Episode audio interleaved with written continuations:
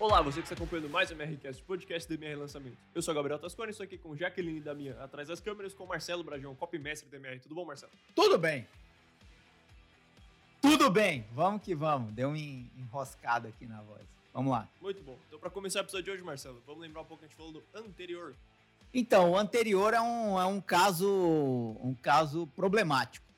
Porque o anterior foi um especial de provas, curtinho, de 17 minutos, porque houve um problema. Um problema não. Houve uma necessidade pessoal que impediu a gente de gravar na semana passada a conclusão dos três pensamentos. Então vamos lá, deixa eu colocar todo mundo na mesma página aqui. Todo mundo não, tô falando com você. Deixa eu te colocar na mesma página que nós estamos. É o seguinte: duas semanas atrás, né? Nós gravamos o episódio Seis Pensamentos que vão te ajudar a escrever boas headlines, parte 1. E por que parte 1? Porque duas semanas atrás, dentre essas, esses seis pensamentos, a gente só conseguiu falar de três. Na semana passada, houve essa necessidade pessoal e a gente não conseguiu gravar. Então, fizemos um especial de provas curtinho de 17 minutos. E aí, hoje, nós vamos completar, ou seja, fazer a parte 2 desses seis pensamentos com os últimos três pensamentos que faltam para concluir. Expliquei direito ou confundi ainda mais? A Jaque está dando joia, o Gabriel está balangando a cabeça. Aliás, você está com uma camiseta que está me dando meio medo. É, essa camiseta é meio. É. Que, que que é isso? Não sei também. É uma pessoa mascarada no, no meio de fumaça. Deus me livre e guarde. É uma mulher, né? É uma mulher mascarada. É uma pessoa cabeluda. É, sou uma mulher. Como diria minha mãe, valha-me Deus. Vamos lá, segue o jogo. Então, hoje é a parte 2 do episódio Seis Pensamentos que vão te ajudar a escrever boas headlines. Faltam três pensamentos para você concluir com os outros três, duas semanas atrás, episódio 93. Então, é o episódio 93 que junta com o episódio de hoje, que é o 95. Olha, eu tô muito, muito bem. Uma salva de palmas. Segue o jogo. É isso. Então, no primeiro episódio, a gente falou sobre sugerir algo que as pessoas já querem. Se você tem uma novidade, deixe isso bem claro e que a curiosidade mobilize as pessoas. Nesse episódio, a gente fala sobre os últimos três. Vamos lá, peraí. Então, a gente falou sobre o um, sugerir uhum. algo que as pessoas já querem. Isso. Falamos. Isso no episódio 93, hein? Não vai se confundir, você Dois que tá atrás. me ouvindo aí. É, um, sugerir algo que as pessoas já querem. Dois, se você tem uma novidade, deixe isso bem claro. E três, curiosidade mobiliza as pessoas. Hoje nós vamos falar sobre evitar o que é negativo, as pessoas buscam rapidez e facilidade e tenham um elemento de credibilidade. Esses são os três pensamentos que vão te ajudar hoje a escrever melhores headlines. É isso. Então, já vamos entrar no, no quarto deles. Evite o que é negativo e prefira algo positivo. Como isso pode te ajudar? O que que, por que, que isso é importante na hora de escrever headlines? É, eu, eu vejo assim, né? O, o, o pensamento positivo, né? escrever de forma positiva, vou dar um exemplo já já escrever de forma positiva, ela induz a pessoa a acreditar no que é possível. Escrever de forma negativa leva a pessoa a lamentar o que de ruim já aconteceu ou pode acontecer. Claro que depende muito do viés que você vai usar para influenciar a pessoa, né? Por exemplo, se você quer provocar um medo na pessoa, você pode usar algo negativo. Mas na headline, é, eu vou, por exemplo, vou dar um exemplo de uma vez que eu usei algo negativo. Começava exatamente assim. É, na verdade, é, é, o que a gente chama de sobrancelha, né? Nem era headline ainda. É o que está acima da headline, um, um, um alerta, né? Aquela linhazinha com a letra pequenininha. É, a gente chama de sobrancelha. É, sobrancelha. Sobrancelha, isso não colocar pelo menos uma parte do seu dinheiro neste investimento significa é, rasgar dinheiro, significa queimar dinheiro, significa perder dinheiro. Era exatamente isso. Não ter pelo menos uma pequena parte do seu capital nesse investimento significa perder dinheiro. Né? Então, é, é uma forma negativa. Não ter, perder, etc. O que, que isso sugere? Medo. Né? Isso pode ajudar a pessoa a ser conduzida né? é, para frente, para querer saber mais. E aí, logo embaixo, tinha a headline em si. E você só precisa que uma entre quatro situações extremas de lucro aconteça para ter ganhos da ordem de 44 mil por cento, 28 mil por cento, tantos mil por cento. Então, assim, começou de forma negativa, mas concluiu de forma positiva, levando a pessoa a acreditar em algo possível. E levar a pessoa a acreditar em algo possível é mais positivo porque induz a pessoa à ação. E quando você usa algo negativo, induz a pessoa à retração. A, a pessoa se sente reprimida. Né? É, é uma tendência.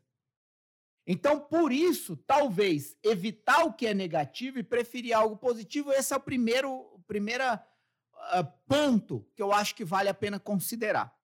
O segundo ponto sobre isso ainda é você utilizar sentimentos negativos.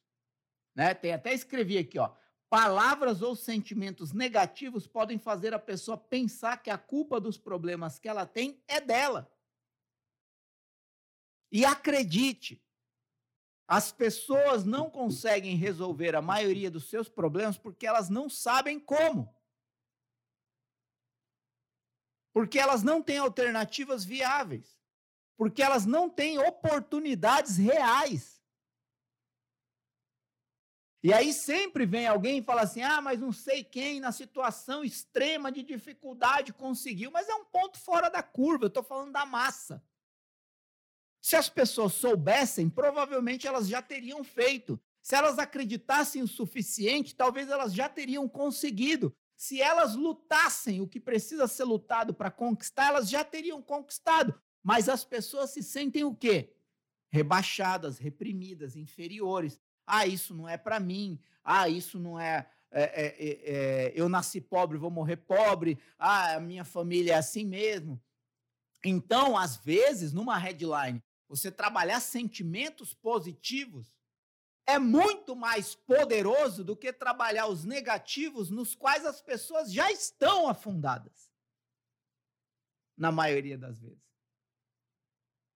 Então, a pessoa que está com dificuldade financeira, ela não quer saber que ela não tem conta para pagar. Ela quer descobrir uma oportunidade real de parar de se preocupar com isso. Então, é melhor você falar o algo negativo ou o algo positivo? O algo positivo para estimular a pessoa a acreditar que é possível, que existe uma saída, que existe uma alternativa, que existe uma oportunidade real que pode quase que pegar ela pela mão daquele poço profundo e te trazer ela para a luz. É por isso que eu acredito que usar palavras, sentimentos e pensamentos positivos na headline é mais poderoso. Pelo menos nas headlines que eu criei com sentido positivo, elas venderam mais do que as de sentimento negativo. Isso é uma comparação minha, tá? Pode vir alguém falando que. É, e não confunda sentimento negativo com dor da pessoa, tá? Tô falando de sentimento mesmo, tipo assim. É, é a procrastinação que, que, que estraga a sua vida e impede os seus resultados. Isso é tão negativo que é o equivalente a você chegar na frente de uma pessoa e falar assim: você tá gorda, ou você é magra que nem um pau de vira-tripa. Ninguém gosta de escutar isso, é ofensivo, é negativo. Para que, que essa pessoa vai continuar te escutando se você está esfregando na cara dela o mal que ela já tem? E logo de cara, né? Você nem deu um contexto nem nada. É, tipo assim, é aquele tipo de copy que a maioria das pessoas olha e fala. Não no sentido positivo, mas no sentido vai catar coquinho com a sua turma. Entendeu? Para não falar outra coisa. Então, assim, é uma questão de, de pensar e saber o quanto você conhece a sua audiência. Claro que tem audiências que são mais bem preparadas para esse tipo de estímulo provocativo negativo. Mas essa pessoa já precisa ter uma certa relação com você a ponto de você poder chegar como você chega num amigo e fala: Nossa, engordou, hein? E o amigo não vai perder a amizade por causa disso. Agora, chega na frente de um desconhecido e fala isso. A probabilidade de você, essa pessoa nunca mais querer te escutar ou te dar um safanão, como diria minha mãe, é muito grande. Que que é um, Para quem não sabe o que, que é um safanão, é um, um pé na orelha. O que, que é um pé na orelha? É um tapa na cara. Então, é, eu acho que faz sentido pensar nisso. Né? Eu, eu falo, por exemplo, até quando eu trabalhei com uma audiência de mulheres mais maduras, acima de 50 anos, vendendo artesanato e tal, mas pegava ali 60 anos, 55, 60, 65 anos, é, mulheres muitas vezes em situação é, ruim, relacionamentos ruins, vida ruim e tal. E você vai ficar falando, ah, você é, abandonou a vida profissional, por isso que hoje você está aí sem uma renda fixa. Não, não é isso. Essas mulheres precisam acreditar em algo, acreditar nelas mesmas, acreditar numa oportunidade.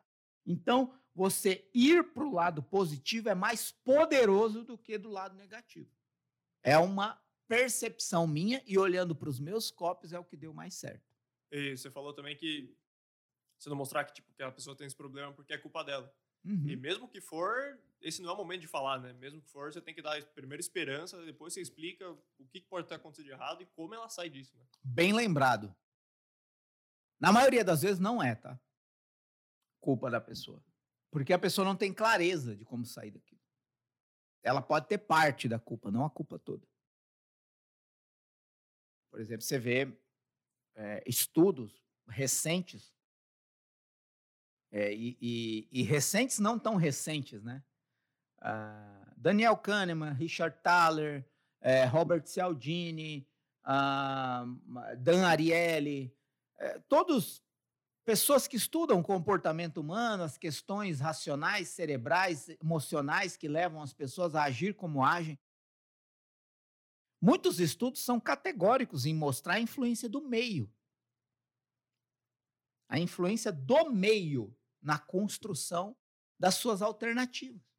Semana passada eu estava num, num hotel fazenda com a minha esposa, com a minha filha. A gente estava na piscina e a minha esposa me mandou um link, né, que hoje em dia é assim, né? Eu estava na cadeira do lado, né? Uh, só que eu estava com fone de ouvido e estava lendo um livro. É, e aí eu, eu libero a notificação para quando vier uma mensagem dela, eu ser notificado independentemente do que eu estou fazendo. E aí, pá, no fone de ouvido, bateu uma notificação. Eu parei de ler e fui ver, ela, ela tinha me mandado um link. O que, que esse link dizia? Mostrava o tamanho do cérebro de duas crianças de alguns meses, ou talvez um ano. É um estudo. Que mostra que as crianças que vivem num ambiente de palavras violentas, ambiente de repressão, de ansiedade, de briga, de gritaria, crianças que não recebem tanto afeto, têm o cérebro menor o cérebro menor. Então, tem menos sinapses, menos conexões neurais, menos abrangência de ideias. E aí, como é que você vai culpar essa pessoa depois? A influência do meio, muitas vezes. Né? E aí, nós, como arquitetos de escolha, que temos inúmeras soluções, produtos, cursos, treinamentos, serviços que podem ajudar essas pessoas a evoluírem, nós estamos esfregando na cara das pessoas o mal que elas já têm. Ou uma culpa que, na essência, não é dela. Ou não é totalmente dela. Pode ser uma parte, mas não toda. Então, é, lendo esses autores, inclusive dias atrás no canal Cop Daily, eu dei 18 sugestões de livro sobre comportamento humano, emoções e sentimentos que influenciam as pessoas a agir. 18 que eu já li, você não precisa ler todos. Mas se você ler um, você já vai estar à frente da maioria. E a maioria deles trabalha essa questão. Existe uma atitude humana que impede nossos resultados? Sim. Mas muitas vezes elas são influência do meio em que nós crescemos, fomos educados, aprendemos e vivemos. Então você precisa de uma disrupção alternativa para encontrar um caminho diferente do convencional que você sempre teve. É por isso que na raiz, 100%, a culpa de um problema nunca é 100% na raiz só da pessoa. Então, por isso que quanto mais você aliviar esse peso de culpa, mais predisposta essa pessoa vai estar a se conectar com você e te ouvir no copo. Significa que em nenhum momento você vai falar do problema, da dor e da responsabilidade? Não é isso que eu estou dizendo. Só estou dizendo que existe um caminho inteligente de persuasão para chegar no momento de poder dizer isso depois que você já estabeleceu um nível de confiança e credibilidade seguro o suficiente para quando você falar a pessoa não fugir de você.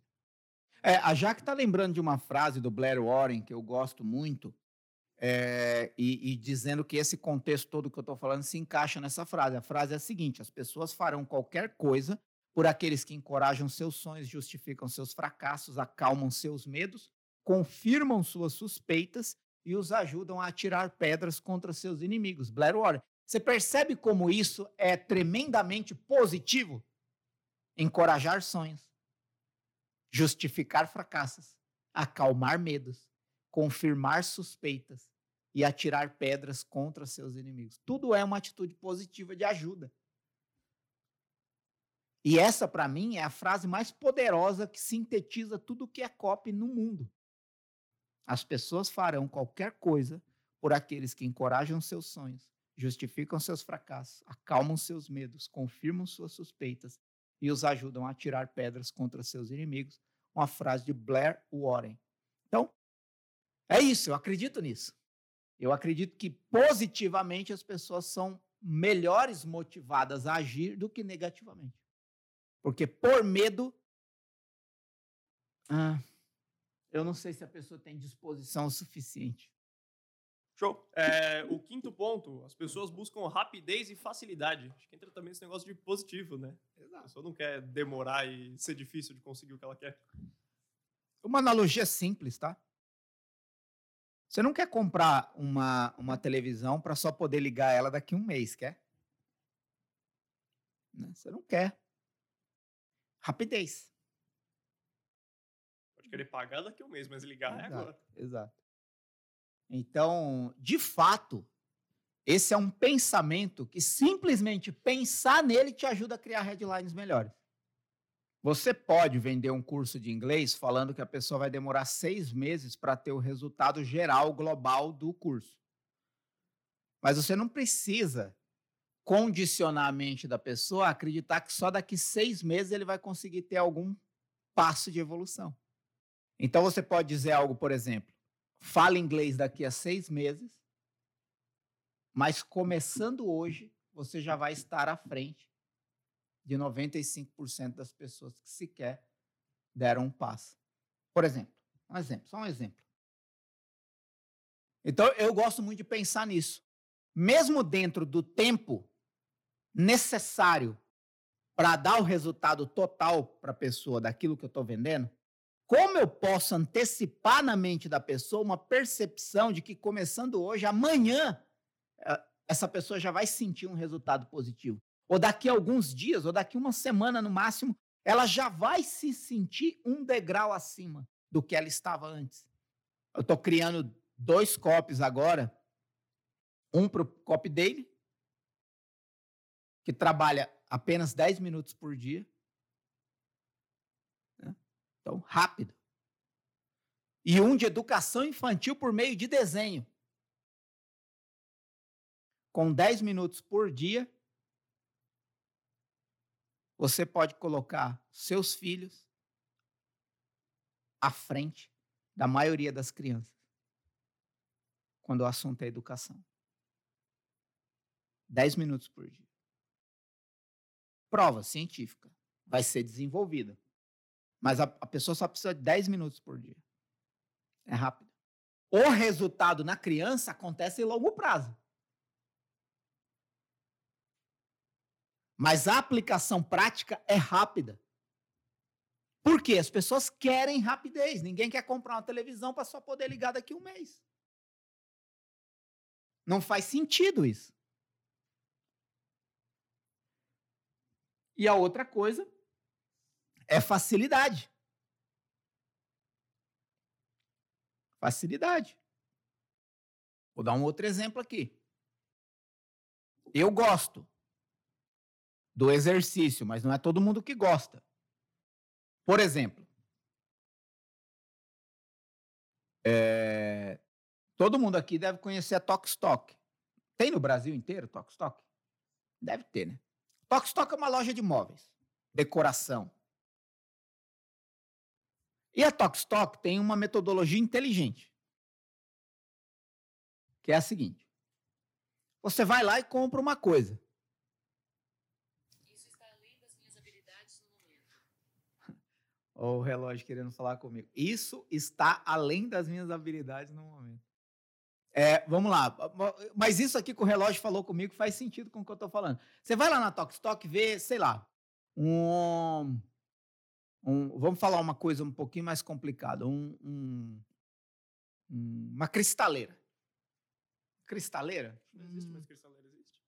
Hã? Ainda existe cristaleira? Eu não sei se é cristaleira, chama parador ou. Ah, É, vamos, vamos, outra coisa. Ah, uma escrivaninha. Escrivaninha, todo mundo entende? Uma mesinha de escritório. Pronto. Você chega lá, olha uma bonita na Tokstok ou qualquer outra loja de imóvel e decoração. Vou levar. Ela vem desmontada. E ela vem com um manual para você mesmo montar em casa. Eu gosto. Porque a primeira coisa que eu faço, pego o manual e vou ler. O que, que eu faço? Eu- eu- eu- todos os móveis que tem em casa eu que montei. Exceto os embutidos que já estavam lá, né? Quando eu entrei. Mas os móveis todos soltos eu que montei. Eu que montei a mesa, eu que montei as mesas de escritório, eu que montei é, é, sofá, eu que montei a, a cristaleira, eu que montei a porra toda. Mas como é que eu faço? Eu tenho um ritual, é um exercício para mim, eu gosto disso.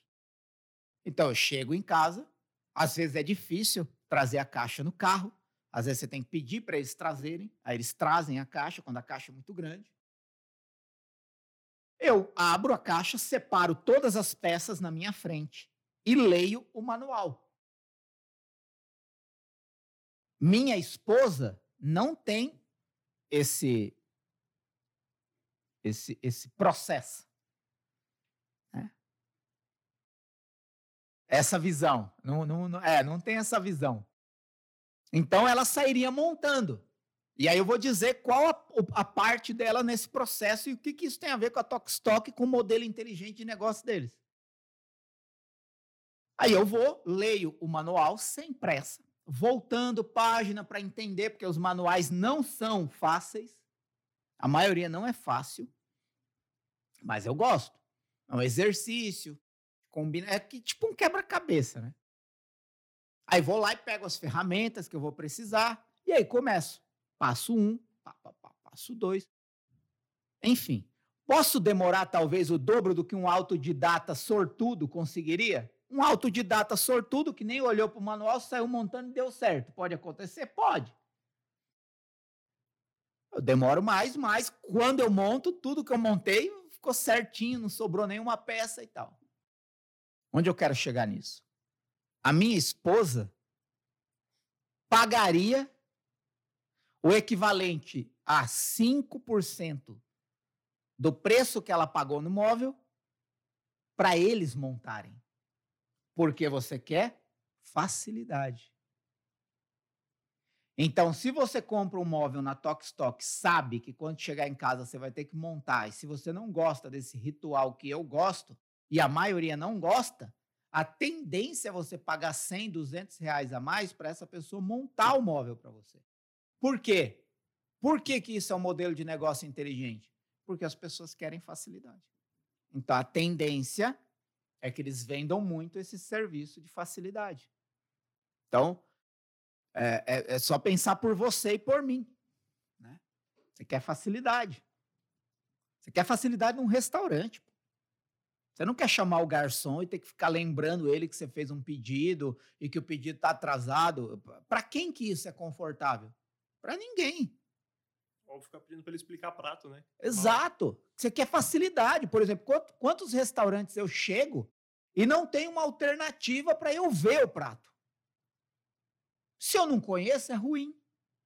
Às vezes você se sente até humilhado. Às vezes você vai num restaurante sofisticado, você trabalhou a vida para poder ter essa, essa experiência. Aí você chega lá, uns nomes tudo endiabrado que você não entende porra nenhuma.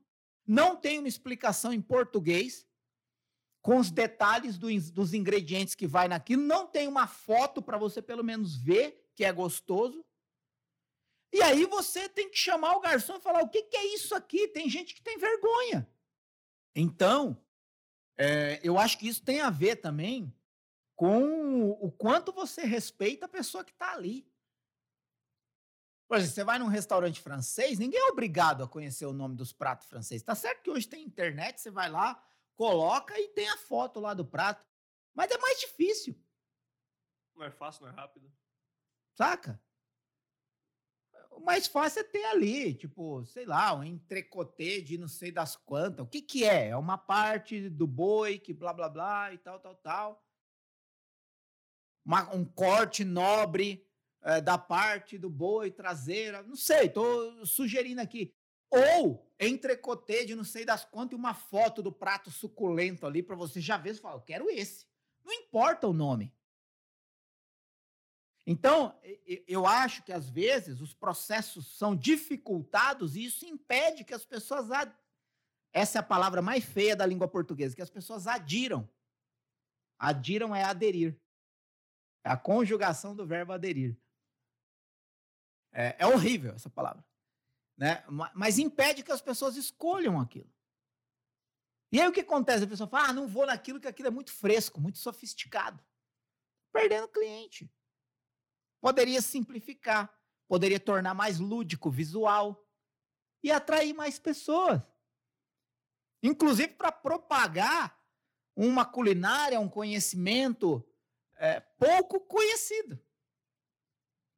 E, e olha que eu estou dando exemplos da vida cotidiana. Então, olha para o produto que você quer vender e para o copy que você está escrevendo e se pergunta se você está oferecendo facilidade ou complicação para a vida da pessoa. Porque também você dá uma solução para a vida da pessoa que ela precisa de 57 passos para chegar no resultado. Quem é que quer isso? Você cansa no 13 e desiste.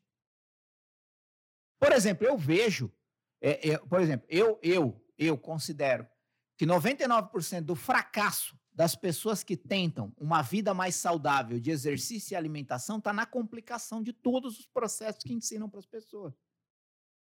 Que você tem que ir na academia, que você tem que comprar tênis, que você tem que comprar roupa, que você tem que beber isotônico, que você tem que seguir uma série, que você tem que não sei o quê, que você tem que isso, que você. A pessoa já cansou. Antes. Meu, Começa pequeno para chegar no grande. Você consegue fazer uma caminhada de 15 minutos por dia? Poxa, acho que consigo. Três voltas no quarteirão? Quatro voltas no quarteirão? Quem não consegue fazer isso? Você já vai pôr seu corpo em atividade de uma forma que há anos você não coloca. Faz sentido ou não? É simples, é fácil. Olha, eu não vou falar o que você pode e o que você não pode comer. Você consegue, pelos próximos 10 dias, evitar a farinha de trigo? Estou falando eliminar, evita. Ah, eu acho que eu consigo. Pô, daqui 10 dias essa pessoa vai estar se sentindo melhor, vai estar com o corpo em atividade. Talvez ela por si só já vai estar caminhando meia hora em vez de 15 minutos. Talvez ela por si só já descobriu outro alimento que ela pode reduzir para melhorar a dieta dela. E você não precisa ficar soterrando a pessoa de passos, de processos, para que a pessoa tenha o resultado que ela quer. Porque ela pode começar pequena e ir subindo degrau a degrau. Muitas vezes, quando a pessoa vê algo simples e prático e que é funcional, ela por si só vai aumentando a dose. Por isso que eu não acredito nesses procedimentos de você acordar de madrugada, fazer isso, fazer aquilo, e fazer aquilo outro, e fazer mais aquilo outro. Tem pessoas que têm isso por natureza, por próprio comportamento. Eu não tenho dificuldade de acordar de manhã. Nenhuma. Mas eu tenho que respeitar quem tem. E eu não posso dizer que essa pessoa que não consegue acordar de manhã vai ser sempre uma fracassada na vida, porque eu duvido que todo mundo que tem sucesso acorda 4 horas, 5 horas da manhã. Outra coisa é você dar para a pessoa uma alternativa de que ela tem que começar muitas coisas ao mesmo tempo. A sua vida é prova, a minha vida é prova. Quando você começa muitas coisas ao mesmo tempo, você não termina porra nenhuma. A não ser que você desenvolveu uma habilidade sobrenatural que você consegue começar cinco mudanças de vida ao mesmo tempo e dar conta de tudo para sempre. Porque na primeira semana é legal, até a terceira semana é empolgante. Mas, mano, com três meses, você já deixou muita coisa para trás. E aí isso acaba mais frustrando do que conduzindo a pessoa a um processo de sucesso. Então, pense nisso. Rapidez e facilidade é o que todo mundo quer. Se você consegue oferecer isso, a pessoa vai aderir mais fácil e rapidamente aquilo que você está vendendo. Se você não consegue oferecer rapidez e facilidade, a pessoa tende a adiar ou nem querer aquilo que você está oferecendo. É, e só isso daí que você falou que, de, que cada pessoa tem um jeito, cada pessoa tem um modo de viver, né? É importante que você sempre fala de tomar cuidado com a palavra fácil, né? Porque é fácil para um, nem sempre é fácil para o outro. É, oferecer facilidade não, diz, não significa dizer que é fácil. Porque às vezes o que é fácil a pessoa vai tentar sozinho. Ah, se é tão fácil assim quanto você está falando, eu vou tentar sozinho antes de comprar alguma coisa que me ajude a conseguir. Então, é, é, é, o, é o. Falar que é fácil muitas vezes é um estímulo para dizer faça você mesmo, sozinho.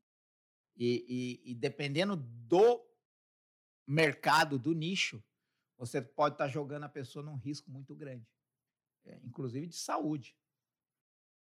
Uma pessoa que tenta fazer uma reeducação alimentar, alimentar, sem uma orientação ou uma mínima consciência prática do que é melhor ou pior, pode, enfim, restringir uma série de alimentos ou ficar muito tempo com restrição alimentar e ter aí um problema estomacal, alguma coisa.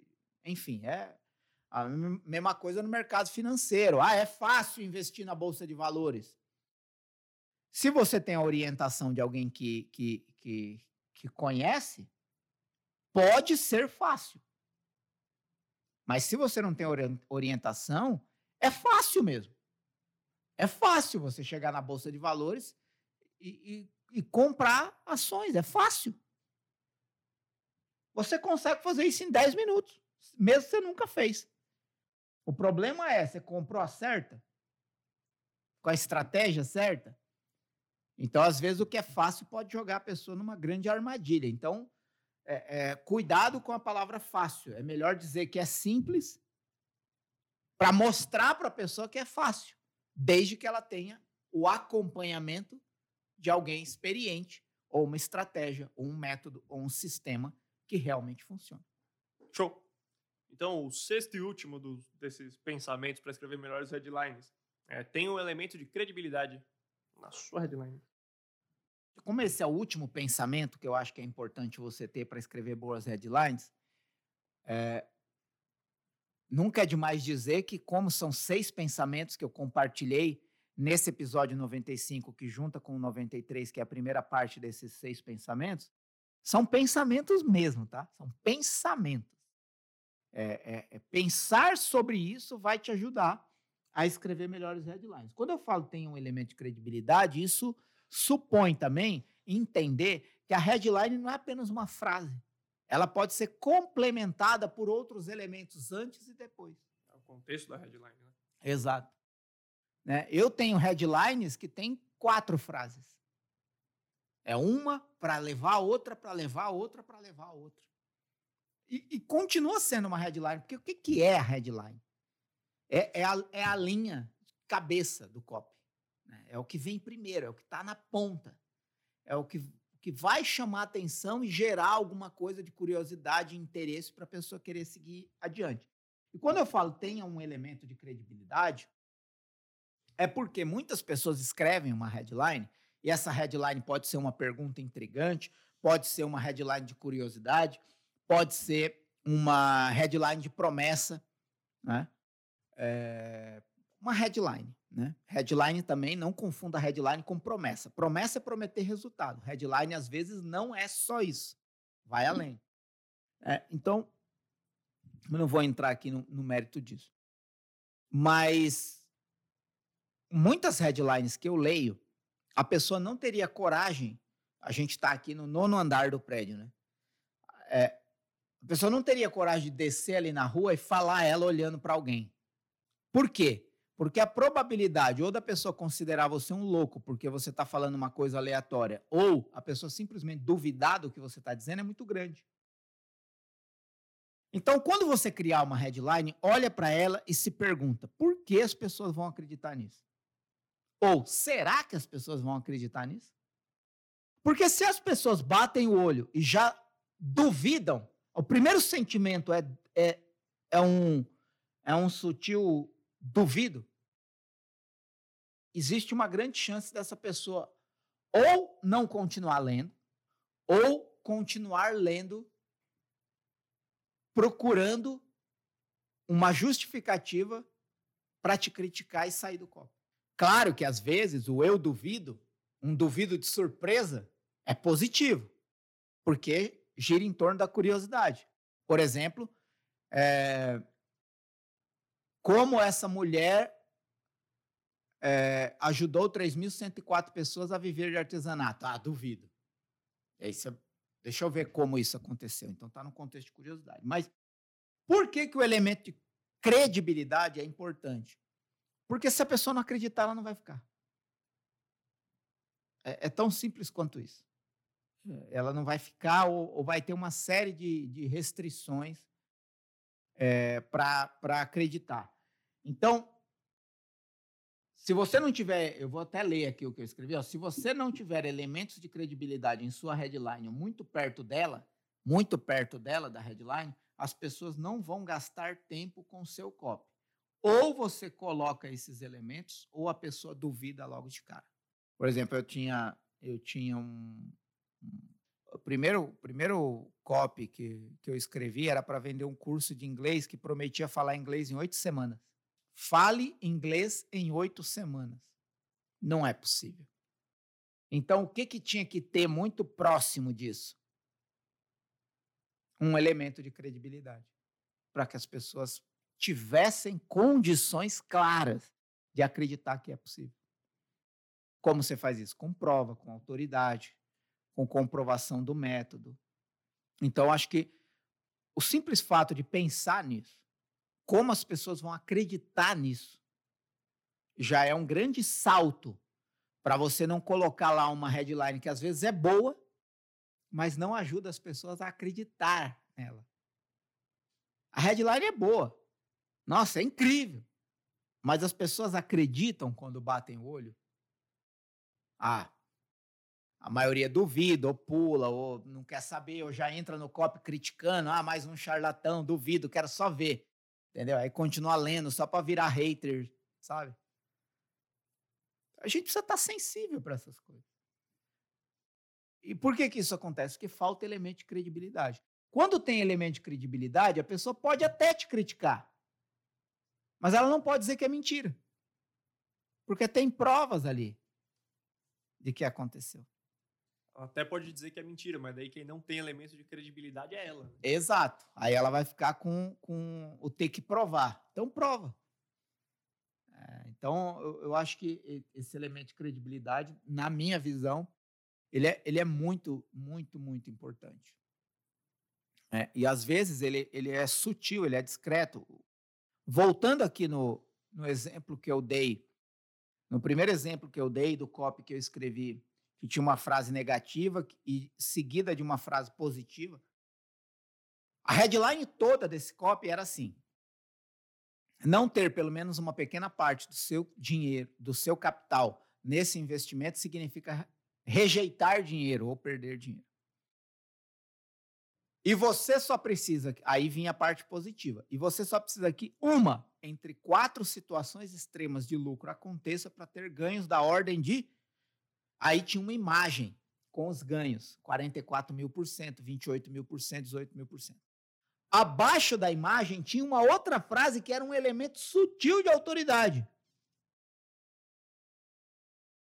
E na próxima quinta-feira, dia tal, às 9 horas da manhã, eu já vou entregar a próxima situação extrema de lucro que vai te dar condições de ter ganhos desse tipo. Mano, eu tô eu tô afirmando. Ó, esse copy saiu na terça-feira. Na terça-feira. E eu tava dizendo para a pessoa que na quinta eu ia anunciar uma situação extrema de lucro com essas características que eu acabei de mostrar aqui na headline. Então, isso é um elemento de quê? Credibilidade. Esse cara tá tão seguro do que ele tá falando que ele tá me dando dia e hora que ele vai anunciar a situação extrema de lucro. Sabe colocar o na reta? É isso. Elemento de credibilidade. Não tem como duvidar. Porque se na quinta-feira, tal hora, ele não anunciar, ele está colocando em risco toda a reputação dele de especialista no mercado financeiro. E quem é que quer isso? Não é à toa que esse copy de terça a quinta vendeu 2,4 milhões. E era só uma carta de venda. Mais nada. Cinco disparos de e-mails em três dias, levando para uma carta de vendas 2,4 milhões em venda. Por quê? Você tem uma headline boa, poderosa, com uma promessa impactante, a headline em si, e um elemento sutil de autoridade. Credibilidade. Então, eu vejo que, independentemente de se você começa o seu copy com uma promessa, com uma história, com uma pergunta intrigante, com um elemento de curiosidade, é importante que o mais rápido possível você dê para a pessoa condições de acreditar naquilo. Porque senão ela tende a não ficar. E eu faço isso há quase 10 anos para poder categoricamente dizer que credibilidade é um elemento essencial em copy. Ainda mais agora, né? Que com a internet, com tudo, a pessoa não vai simplesmente duvidar de você. Antes você mandava uma, sei lá, uma carta de vendas pelo correio, a pessoa jogava fora. Exato. Agora ela se volta contra você, né? Ela vai nos comentários, vai nas suas redes sociais, te xingar, te falar. Bem lembrado, bem lembrado. Então, é isso, né? Fica aí um es- esses três últimos pensamentos. Evite o que é negativo e prefira algo positivo. As pessoas buscam rapidez e facilidade, ofereça isso para elas e tenha um elemento de credibilidade para que as pessoas tenham condição de acreditar naquilo que você está oferecendo. Juntando esses três pensamentos de hoje com os três pensamentos do episódio 93, você tem os seis pensamentos que vão te ajudar a construir headlines melhores. É isso. É isso. Então acho que com isso a gente encerra esse episódio de hoje. Também acho. Algum comentário, Marcelo? Consideração final? O comentário é seja feliz. Importante. Muito importante. Muito sempre importante. muito importante. E pense mais antes de fazer. Em tudo. Em tudo. Em tudo. Inclusive quando você for montar móveis. Pense mais antes de sair montando. O que é uma analogia muito válida. Então, onde você tiver, tem playlists e listas de reproduções para os outros episódios do MRCast. Vai lá e assiste o que você quiser, escuta o que você quiser. Se você tiver no YouTube, tem links importantes aqui na descrição. Imersão Cop Experience que está chegando. Quer falar um pouco dela, Marcelo? O que eu quero falar da, da imersão Cop Experience é o seguinte: algumas pessoas me. A imersão nasceu, a imersão Cop Experience nasceu para ser presencial. Algumas pessoas me pedem ela online. Não, não, não, não é uma opção. É. Online já tem a comunidade Cop Sniper com o curso Cop Sniper e o Swipe File. Então, já tem online. É, um, é uma opção, é uma escolha sua. Se quer online, comunidade Cop Sniper. Tem o um link aqui. Quem está no YouTube tem o um link aqui. Quem não está no YouTube, depois procura no meu Instagram ou no meu próprio YouTube. Tudo com o mesmo nome, Marcelo Bragion. É, tem o link da comunidade Cop Sniper, pode entrar e, e, e seja feliz. Agora, se você quer uma experiência um degrau acima, porque, olha só, o que eu estou te entregando aqui é um conteúdo gratuito, você não pagou para ouvir o MRCast. O que você está me pagando com tempo, com seu tempo. E eu estou retribuindo o seu tempo com conhecimento, conteúdo que vai te ajudar. Mas aqui você ouve sobre o que eu falo. Conteúdo gratuito, eu estou fazendo o quê? Falando sobre o que eu faço. Na comunidade, na comunidade Cop Sniper, onde tem o curso e o Swipe File, eu mostro como fazer. Que é um curso. Além de falar o que eu faço, eu mostro como fazer para você fazer o mesmo. Na imersão Cop Experience, eu faço junto com você. Por isso é presencial. Por isso não é um curso é uma imersão, uma experiência. Porque quem tem a oportunidade de sentar na minha frente, lá na sala da imersão Cop Experience, onde eu olho no olho e vou na sua mesa para escrever o seu copy junto com você durante três dias, é uma experiência única e não pode ser aberta para um número ilimitado de pessoas, porque senão eu não tenho condição. Imagina se a imersão Cop Experience fosse feita para mil pessoas. Como que eu consigo ir na mesa de mil pessoas durante três dias? Então, a imersão é uma experiência para poucos preparados. Poucos preparados para entender que isso é o máximo grau de aprendizado de copy. Onde uma pessoa que tem experiência de praticamente 10 anos vai escrever o seu copy com você. Então, você vai entrar lá do jeito que você quiser, mesmo que você tenha começado ontem, e vai sair de lá com o melhor copy da sua vida para fazer as maiores vendas que você jamais imaginou ser capaz de fazer. Isso é imersão Copy Experience. Conteúdo gratuito. Eu falo sobre o que eu faço. Comunidade e curso Copy Sniper. Eu mostro como fazer. Imersão Copy Experience eu faço junto com você. Escolha a sua. Você pode continuar no gratuito, você pode dar um passo acima entrar na comunidade Cop Sniper ou pode ir para o último grau e fazer imersão Cop Experience. É isso que eu tenho para dizer. Todos os links estão na descrição aqui do vídeo no YouTube. Se você está ouvindo é, em qualquer outro lugar, é importante que você vá no YouTube ou no meu Instagram, onde também tem os links na bio. É isso, então. Muito obrigado a você que acompanhou até aqui e até mais.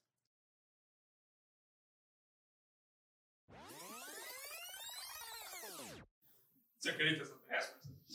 Nossa, essa é uma pergunta tão complicada. Vamos lá. Eu assisto e acompanho muita coisa sobre estudos e sobre extraterrestre. Pessoalmente, eu não acredito em extraterrestre no sentido assim, tipo, é, um, uma vida inteligente, superior, uhum. diferente do que a gente é. Eu vou até te dizer que uma das linhas que chega mais próximo do que eu acredito é que já viveram bilhões e bilhões de pessoas por essa terra.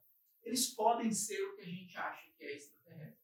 E digo mais, a tecnologia que nós temos hoje pode permitir que algumas pessoas talvez não vivam no espaço, mas vivam escondidos em lugares que a gente não sabe.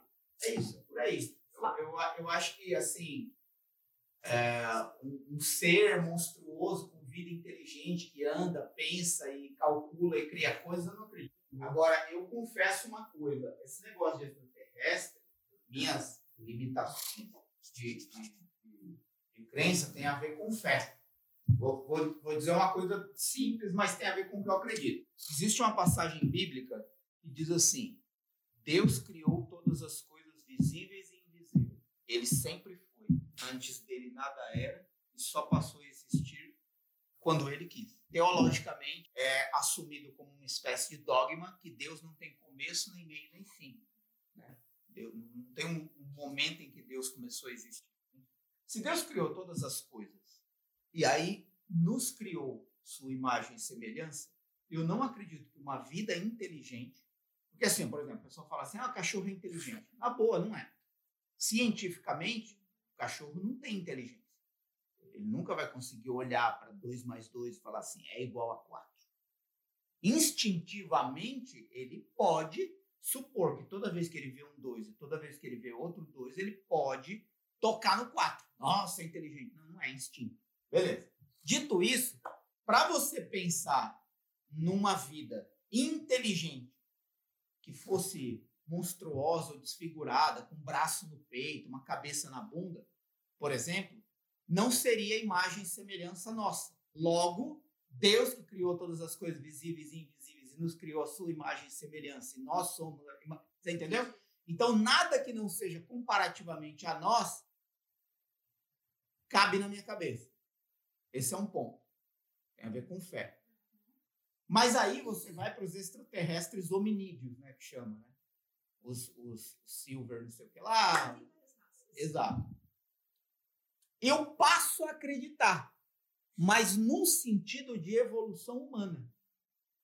No sentido do que a gente sempre foi, ou em algum momento foi, e depois evoluir, porque esse é um outro ponto também.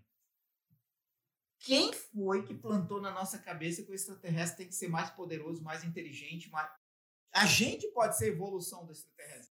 Agora, quando eu ouço estudos sobre o Egito, sobre as civilizações é, Maia e Azteca e tantas outras, Uhum. não só essas, mas são as mais conhecidas. É, e até mesmo é, inventores como Nikola Tesla, é, nitidamente existe ali alguma coisa que não é desse plano. Entendeu? É Sim. nítido. Por exemplo, porque quem foi que enfiou na cabeça de um faraó um dia que eles tinham que raspar os pelos do corpo e se maquiar? Cinco, a gente está falando de 5 mil anos. Foi. Quem foi que levou eles a serem os primeiros domesticadores de animais? Quem foi que falou, não, vamos construir uma pirâmide? Para acabar, é que um dos deuses mais poderosos do Egito é um besouro. É, pouca gente sabe disso. Por quê? Porque eles acreditavam que o besouro era uma espécie de deus que rolava o sol para ele nascer, rolava o sol para ele morrer. E esse besouro, quando você levanta ele, ele é igual um, um extraterrestre hominídeo. Ele é igual. Cabecinha, olhinho. Você levanta, ele é igualzinho. E aí tem uma outra coisa, que na cabeça desse besouro tem um alongamento, que é também uma característica dos extraterrestres hominídeos. Eles têm um alongamento na cabeça. Os primeiros no mundo a usarem chapéus alongando a cabeça, Egito, faraós. Alongavam os olhos com maquiagem e usavam chapéu de alongamento de cabeça. E eles eram extremamente magros. Besouro, extraterrestre, hominídeo. Quem foi que colocou na cabeça desses faraós que eles tinham isso? E por último, no topo da pirâmide, não sei se vocês sabem, mas ela era feita de material precioso, metálico, geralmente ouro. E aí surge um estudo que diz que, como era muito grande, eram sinais terrestres para que os extraterrestres se localizassem. E aí, para acabar, fechar com tudo, existe uma linha piramidal sobre a Terra. Que todas as pirâmides são construídas numa linha inteligente de conexão. Elas não são construídas aleatoriamente. E eu estou falando da do Egito, da do México e da suposta da Amazônia. Não sei se vocês já ouviram falar, tem uma suposta pirâmide, enfim. Essas coisas me intrigam. Mas eu ainda fico pensando que é uma capacidade humana. Até mesmo os relatos são alguém que estava lá no interior do Agreste, que viu sozinho o extraterrestre e foi abduzido para a nave. Pode ter acontecido? Pode. Mas ainda está dentro do campo da inteligência humana. Por exemplo, alguém emitiu uma luz muito forte, uns desenhos, o cara viu sozinho na fazenda, ficou louco, alguém foi, lançou um dardo, jogou ele dentro de um lugar todo caracterizado, com pessoas usando roupa, ele só via vultos, meu Deus. Depois foi lá, deu outro tranquilizante, devolveu ele na fazenda, a memória dele vai ficar o quê? Eu fui abduzido por esse terreno. O mais curioso é que nada disso que eu falo, eu tenho certeza. E como eu não tenho certeza, eu fico com os ouvidos abertos. E eu gosto de ouvir, até porque eles têm argumentos, muitas vezes, incontestáveis. E aí que você entra num outro campo. É, eu acredito que a nossa capacidade cerebral é praticamente infinita. Eu acredito nisso. No entanto, nós não temos condições físicas de desenvolver. Então, que que, qual é a frase que eu uso para caracterizar isso? Nós somos um potencial infinito dentro de um recipiente limitado. Então, tudo que a, o, tudo que beira o inconclusivo não significa nem verdade nem mentira. É apenas uma coisa que a gente ainda não tem explicação. Então eu prefiro continuar ouvindo, continuar buscando, mesmo que vá contra alguma coisa que eu acredito. Porque isso não vai ferir o que eu acredito, mas vai me ajudar a contemplar mais coisas que podem ser incluídas dentro do que eu acredito. Porque também em um dado momento, você pode descobrir que também isso foi criado por tudo aquilo que eu acredito.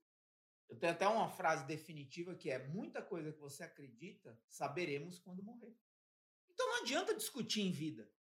Em vida você aprende, você evolui, você busca. Você não discute pela verdade. Porque muita coisa você só vai saber quando morrer. Se morrer for uma possibilidade de saber alguma coisa. Percebe? Então tudo entra nesse campo de, de limite, de aprendizado. E como eu acredito que o cérebro é uma capacidade limitada, sempre cabe mais aprendizado, mais busca, mais desenvolvimento. Estou atrasando muito.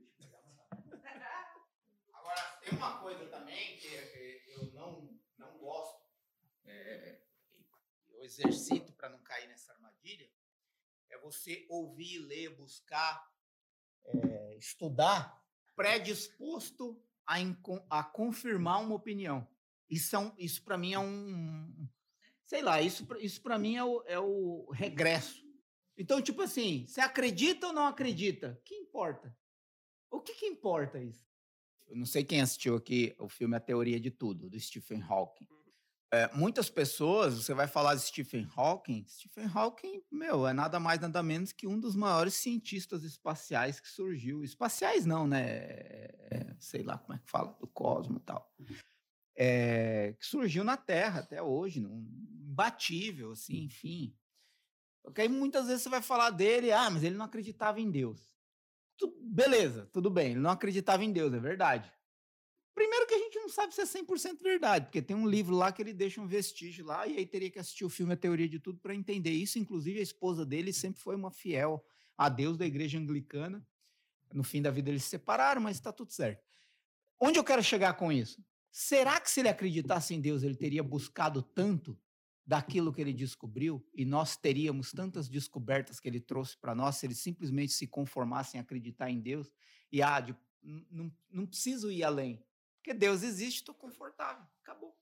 Para que, que eu vou ficar procurando a essência da vida, a origem da vida? Porque se Deus é a origem da vida, não preciso procurar mais nada. Então, será que se Stephen Hawking acreditasse em Deus, nós teríamos todas as descobertas que ele nos deu? Então, será que Deus onipotente, onipresente, onisciente também não deu para ele o dom de não acreditar para conseguir buscar o que Deus queria me revelar? porque eu não seria capaz de duvidar de Deus para buscar outra coisa que não fosse Deus?